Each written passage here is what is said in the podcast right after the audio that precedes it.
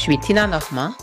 Je suis Frédéric May et nous accompagnons les êtres à devenir plus humains et à s'accomplir pour une vie libre, inspirante et qui leur ressemble complètement.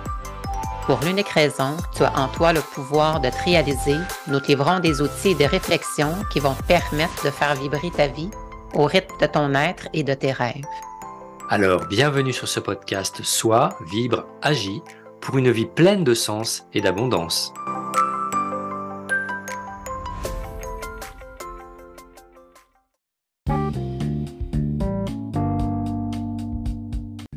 La communication efficace est une question d'attitude autant que de maîtrise des compétences. La première disposition mentale à adopter est de prendre la responsabilité de notre communication à 100% c'est-à-dire verbale et non verbale. Ça signifie non seulement de communiquer en utilisant les bons mots, mais aussi de faire preuve de transparence et d'honnêteté. Pourquoi? Parce que notre communication non verbale se produit en grande partie de façon inconsciente. La communication est un art qui se perfectionne et comme tout art, les techniques de base sont essentielles et la pratique continue. Maîtriser la communication, c'est l'histoire d'une vie. Ah oui, je suis entièrement d'accord et ça change tellement, tellement la vie. Ça mène une vie bien plus positive. Et, et en fait, on remarque même que dans la relation à l'autre, on distingue quatre attitudes. Nous pouvons être passifs, ce qui amène la fuite ou l'évitement et qui peut se transformer en soumission et qui reflète souvent un manque de responsabilité. On peut être agressif et dans ce cas-là, ça va se manifester par euh, l'attaque et caractérisé par un manque d'écoute ou d'attention pour l'autre.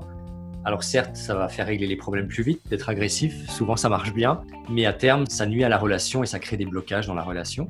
Un troisième, une troisième attitude, c'est la manipulation. On consacrera un épisode complet à la manipulation la manipulation en fait mêle l'attention à l'autre, mais également une attitude intéressée et maligne, parfois sournoise, pour arriver à ses fins à tout prix. Et enfin, nous avons l'assertivité qui permet de communiquer sereinement dans le respect des besoins de l'un et de l'autre.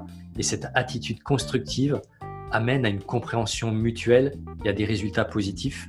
Et c'est ce qu'on peut appeler la communication positive ou la communication non violente. Et c'est de ça que tu vas nous ou en tout cas nous, nous éclairer encore un peu plus maintenant. Oui, tout à fait. Donc, je vous partage la création de Marshall Rosenberg, la communication non violente. Donc, elle peut servir pour communiquer avec soi-même afin de nous permettre d'y voir plus clair à l'intérieur et surtout de pratiquer l'auto-empathie qui est aussi importante. Elle peut servir aussi à communiquer avec un autre, d'envoyer un message vers cette personne afin de clarifier une situation dans laquelle nous n'arrivons pas ou plus à discuter et pour recevoir le message de l'autre lorsque le dialogue est bloqué. Donc, le message qui nous est envoyé aurait pu être mal compris, voire pas compris du tout.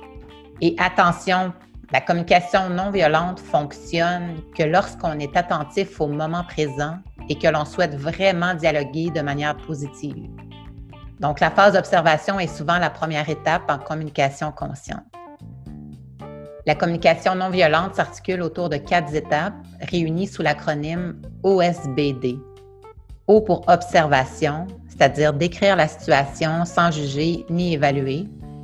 S pour sentiment, exprimer les sentiments et attitudes suscités dans cette situation en employant le je, très important, toujours, toujours le je. B pour besoin, identifier et exprimer les besoins, c'est-à-dire un besoin insatisfait, une émotion désagréable, sans parler d'action. D pour demande, donc, faire une demande sans exiger en respectant les critères suivants. La demande doit être réalisable, concrète, précise et formulée positivement. Et dans le cas où c'est possible, que l'action soit faisable dans l'instant présent. Donc, face à une situation, voici ce que vous pourriez dire. Quand je vois, j'entends, là, vous décrivez la situation sans juger, je ressens vous citez l'émotion ressentie. Car j'ai besoin, là vous décrivez le besoin. Alors je demande et vous citez l'action qui viendra satisfaire le besoin. Donc voilà, c'est vraiment pertinent comme outil. Je vous invite à vous prêter au jeu et à l'appliquer dès maintenant. Frédéric, as-tu des recommandations? bah, La première, c'est merci Tina, cet outil est vraiment formidable, mais formidable. On ne peut pas imaginer à quel point ça peut nous aider dans la communication, à gérer des conflits, à pouvoir faire une demande qu'on n'arrive pas à exprimer. Et c'est vraiment magique et à tout âge, à partir de, de l'adolescence même, j'utilise beaucoup, c'est formidable. Et moi, je peux apporter six recommandations pour aider à communiquer encore mieux de manière euh, non violente et positive. C'est, comme nous l'avons dit tout au long de ces épisodes, avoir à l'esprit et observer nos schémas de fonctionnement et de pensée pour ne pas mal réagir ou surréagir. Pour cela, vous pouvez réécouter tous les épisodes précédents finalement, puisque bien se connaître, ça va permettre de maîtriser cette petite voix aussi qui risque de nous saboter le dialogue.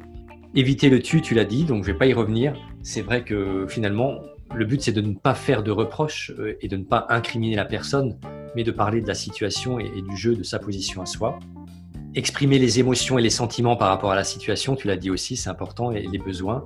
Formuler clairement ce que vous voulez et vos besoins, donc la clarté, c'est important finalement, sinon la, la communication ne va pas être euh, positive. Et puis écouter activement l'autre sans jugement.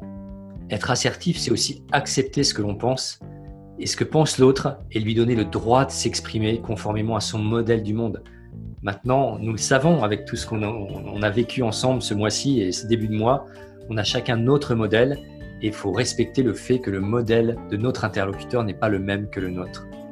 Et puis soyez vous-même conscient de votre attitude non verbale aussi et de votre posture droite, ouverte, le regard franc, la voix claire et recherchez toujours aussi une voix commune et apaisée et des intérêts communs. C'est ça la communication non violente, c'est trouver une voie commune.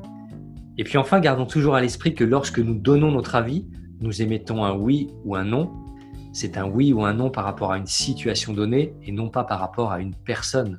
Donc il n'y a aucun problème à dire non ou à dire oui. C'est bien une situation qu'on est en train de juger, de laquelle on est en train de parler, et pas une personne qu'on est en train d'accriminer ou de blesser. Voilà, c'était en fait plutôt les, huit préconisations, parce que je viens d'en compter, il y en a huit, j'en ai dit huit. Donc voilà, huit recommandations pour une communication encore plus positive. Merci, quelle générosité. Donc maintenant, le défi se prête à communiquer efficacement.